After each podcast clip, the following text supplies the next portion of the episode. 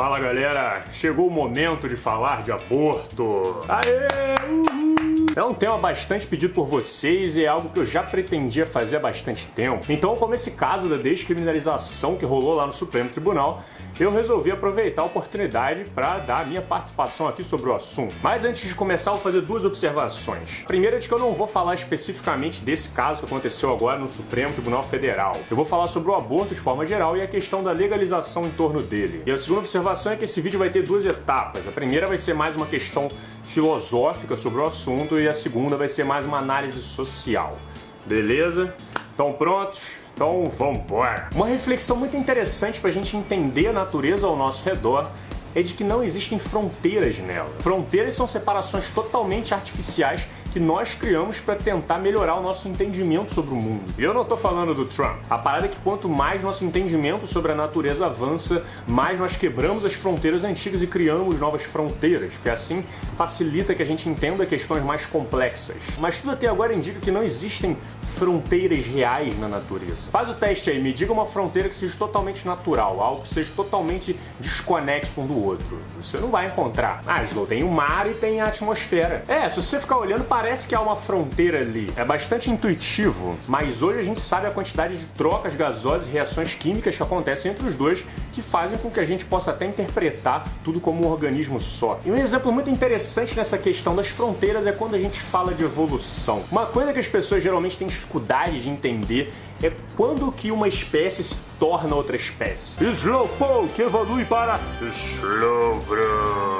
Né? Como a gente vive num mundo em que existem milhões de fronteiras pra gente entender as coisas, é natural que as pessoas vão intuitivamente interpretar a evolução com fronteiras também. A evolução é uma piada, rapaz. Como é que um macaco virou um ser humano de uma hora para outra? Pois é, parece estranho justamente porque isso não aconteceu. A parada é que os organismos todos estão em constante mudança há mais bilhões de anos. Mudanças graduais que dificilmente são percebidas em um tempo de vida. São necessárias milhares e milhares de anos para que essas mudanças se acumulem e a gente consiga perceber realmente uma diferença. Mas no tempo real, voltando um pouco a cada dia, você vai perceber que essas fronteiras não existem. Foi você que colocou elas ali para entender melhor a situação. E essa característica da continuidade evolutiva é bastante interessante porque ela vai de frente contra a ideia de alma. Eu não vou me aprofundar nessa questão porque senão o debate do vídeo vai ser só esse e não é o foco do vídeo. Mas para quem quiser entender melhor essa questão, eu vou deixar um link aqui na descrição, beleza? Continuando. Então, se a gente analisar de forma aprofundada, tentando enxergar a vida além dessas fronteiras que foram estabelecidas por nós,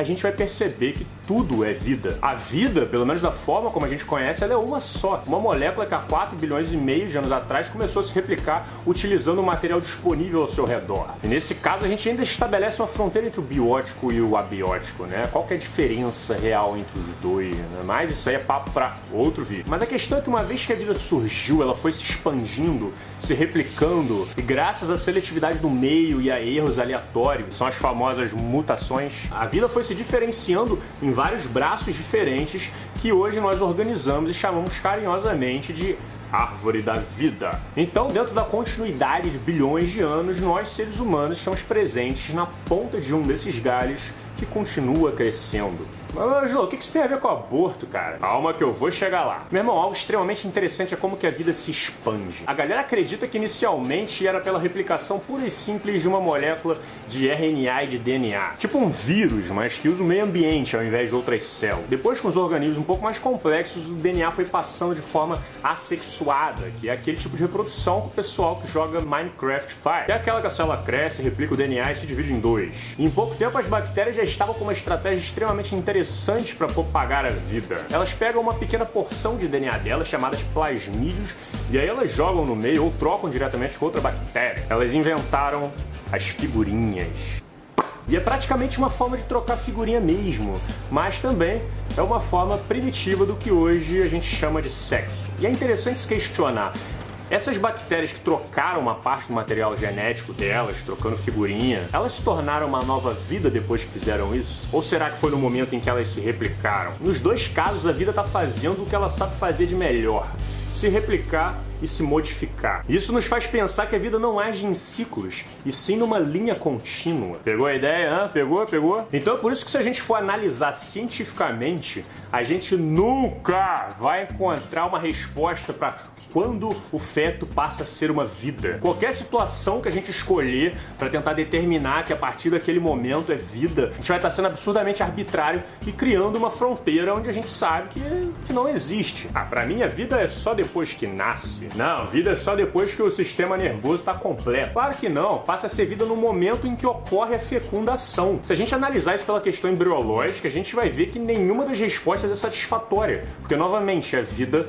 ela não começa, ela já começou, ela apenas continua. E é por isso que se a gente quiser avançar nesse debate, a gente precisa parar de discutir quando que a vida começa e passar a discutir questões um pouco mais filosóficas, como por exemplo, o que torna algo um indivíduo. Apesar de uma bactéria e um ser humano serem ambos vida, a gente não dá o mesmo valor significativo aos dois. A gente toma um antibiótico que mata uma porrada de bactérias no nosso organismo e depois a gente assina a Carta dos Direitos do Homem e do Cidadão. É natural que a gente vá dar um valor especial para os membros da nossa espécie, muitas vezes até santificar eles, porque essas foram condições para que a gente vivesse melhor em sociedade, não ver as pessoas como bicho e ver elas como pessoas. Apesar de que muita gente falha nesse quesito, né? Mas aí vem a questão, cara, o que, que é exatamente um indivíduo. Determinar o que é um indivíduo não é uma tarefa muito fácil, né? Vários filósofos renomados já se depararam com essa questão. No existencialismo, o indivíduo é visto como um ser livre, capaz de fazer escolhas, mesmo que a escolha seja não fazer escolhas. Para Hegel, o indivíduo é formado pelas interpretações pessoais que ele faz do meio. Para John Locke, o indivíduo é uma tábua rasa. O indivíduo é o conjunto das experiências de sua vida. Já para Sartre, o indivíduo é aquele que tem autonomia e liberdade de escolha. E eu poderia citar várias outras propostas, interpretações sobre o indivíduo,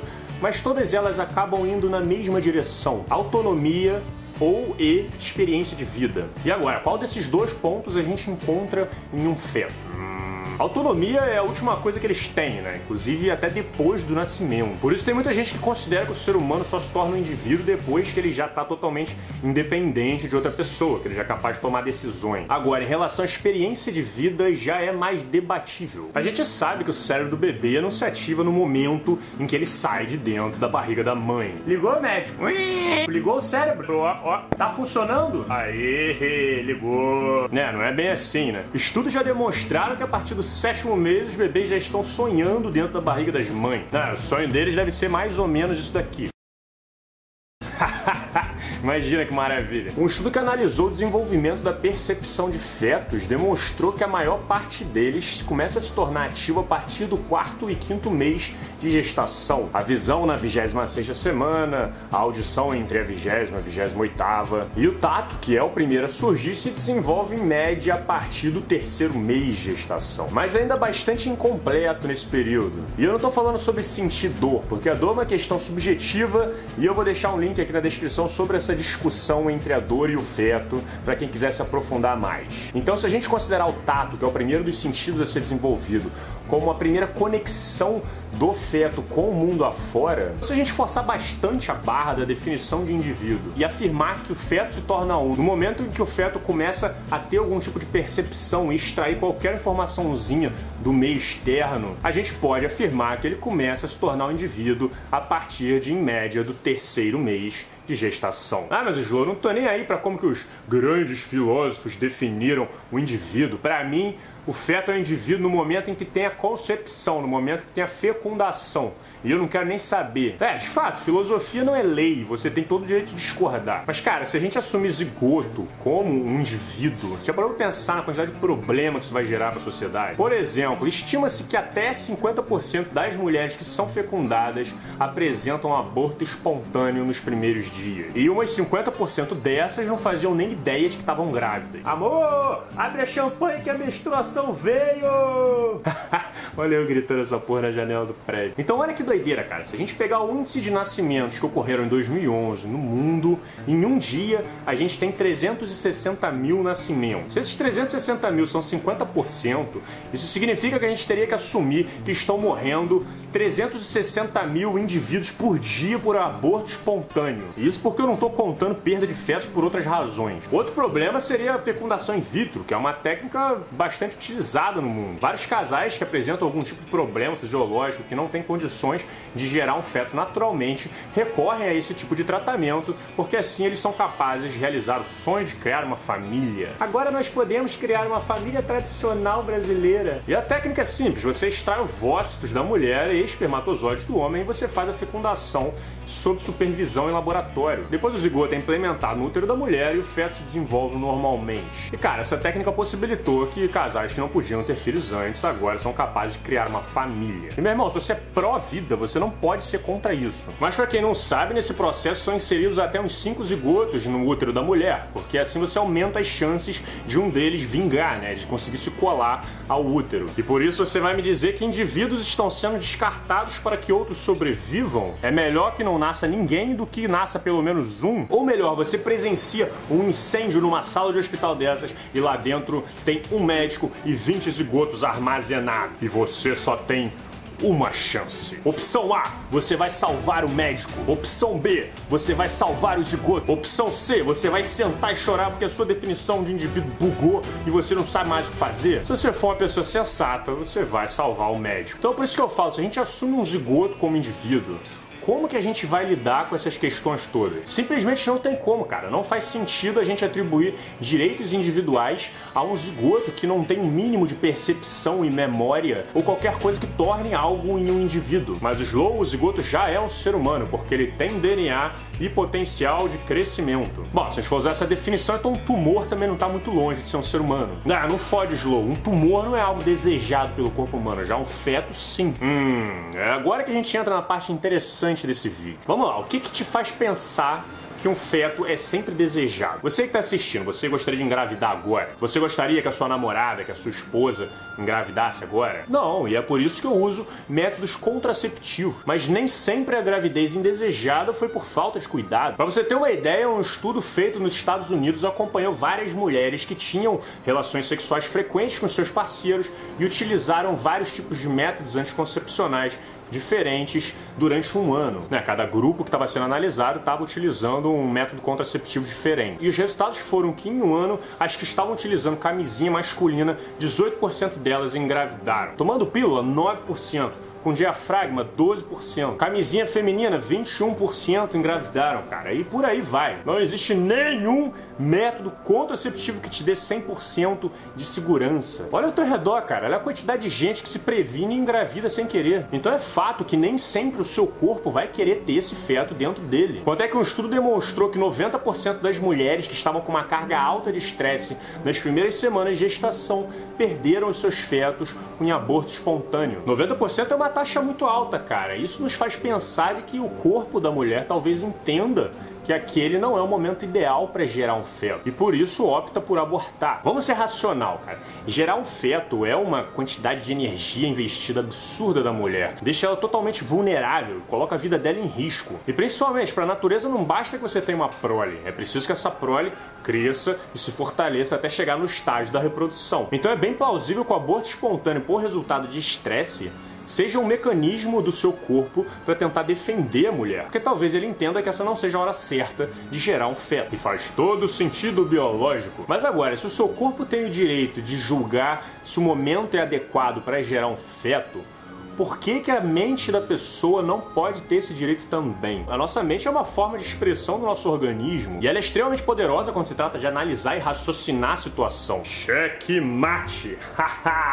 Eu previ as suas próximas oito jogadas. Ah. Com ela, a gente tem a capacidade de antecipar as situações e tomar as melhores decisões para o nosso corpo, sem precisar necessariamente receber uma carga de hormônio para isso. Então vem uma pergunta: por que, que a gente quer proibir aquela mente de julgar a realidade da pessoa e tomar uma decisão mais sábia pro organismo dela? Ah, não pode porque por que não? A população mundial está crescendo a um índice de mais de 1% ao ano. Vários países estão tomando ou pensando em tomar medidas de controle de natalidade. Estudos feitos aqui no Brasil demonstraram que 52% das mulheres que optaram por aborto clandestino não chegaram nem a cursar o ensino médio possuem renda baixa. Os orfanatos já estão lotados, cara. Estima-se que mais de 200 mil jovens brasileiros estão vivendo nos orfanatos hoje e ninguém tá nem aí para isso. Em 2011, o governo constatou 22 mil crianças que não têm onde viver e moram nas ruas. Sem contar a quantidade de bebês que são encontrados jogados em sacolas, em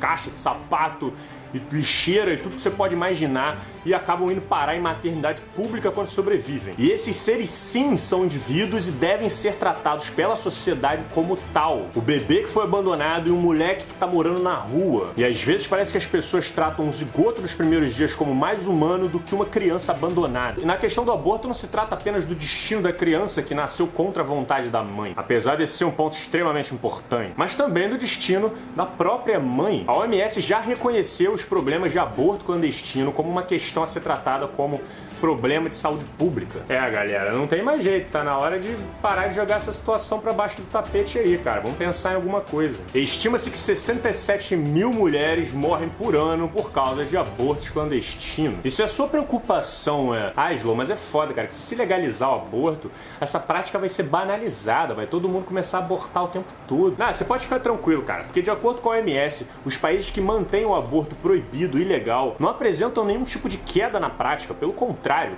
eles só tendem a subir. O Brasil, entre 1990 e 2014, subiu de 25% a 34% em relação ao número de abortos. Enquanto os países ricos que legalizaram e regulamentaram, a prática caiu quase pela metade. Isso aconteceu porque eles passaram a se preocupar mais com a questão da sexualidade na sociedade de forma mais séria e não como um tabu. E interpretar o aborto como um caso de saúde pública já é um grande passo nessa direção. Em caso dos países mais pobres que legalizaram o aborto, o índice não chegou a cair tanto quanto nos países mais ricos, mas até que rolou uma quedinha sim. Então, se nada do que foi dito até agora importa para você e sua única preocupação é se as pessoas estão abortando ou não, Pode parecer contraintuitivo, mas esse é o caminho para reduzir o aborto no país. Ah, mas Angelo, fala sério, você acha que essas mulheres pobres que morrem em aborto clandestino, elas vão ter acesso a uma clínica de aborto caso seja legalizado?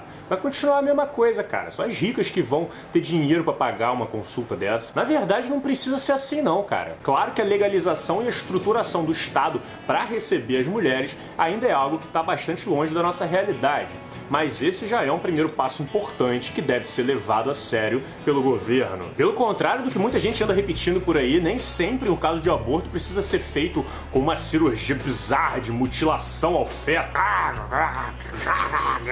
Até pouco antes dos três meses de gestação, o aborto pode ser induzido por medicamento. A mulher toma umas pílulas por via oral e o endométrio desce, exatamente como acontece com quase 50% das mulheres naturalmente. A diferença é que essa é a forma induzida de acontecer. E se você está preocupado com o governo, ter mais um gasto e ter que investir nesse tipo de coisa, sabe que atualmente o governo já gasta em média 10 milhões de reais por ano só em saúde pública, com mulheres que sofreram complicações oriundas de algum tratamento de aborto clandestino que tem por aí. Então, se bobear, no final do mês a gente sai até no lucro fazendo isso, hein? Olha aí, ó. ó. Cara, vamos falar a verdade, o maior lucro mesmo é você fornecer essas mulheres um tratamento adequado antes delas precisarem precisarem ir para um hospital por causa de complicação. Pra você ter uma ideia, cara, nos Estados Unidos, dos abortos que são feitos de forma correta, com uma assistência, uma clínica, só 0,3% deles terminam com algum tipo de complicação que exige mais atenção. Enquanto no Brasil, Brasilzão, são feitas anualmente em torno de 238 mil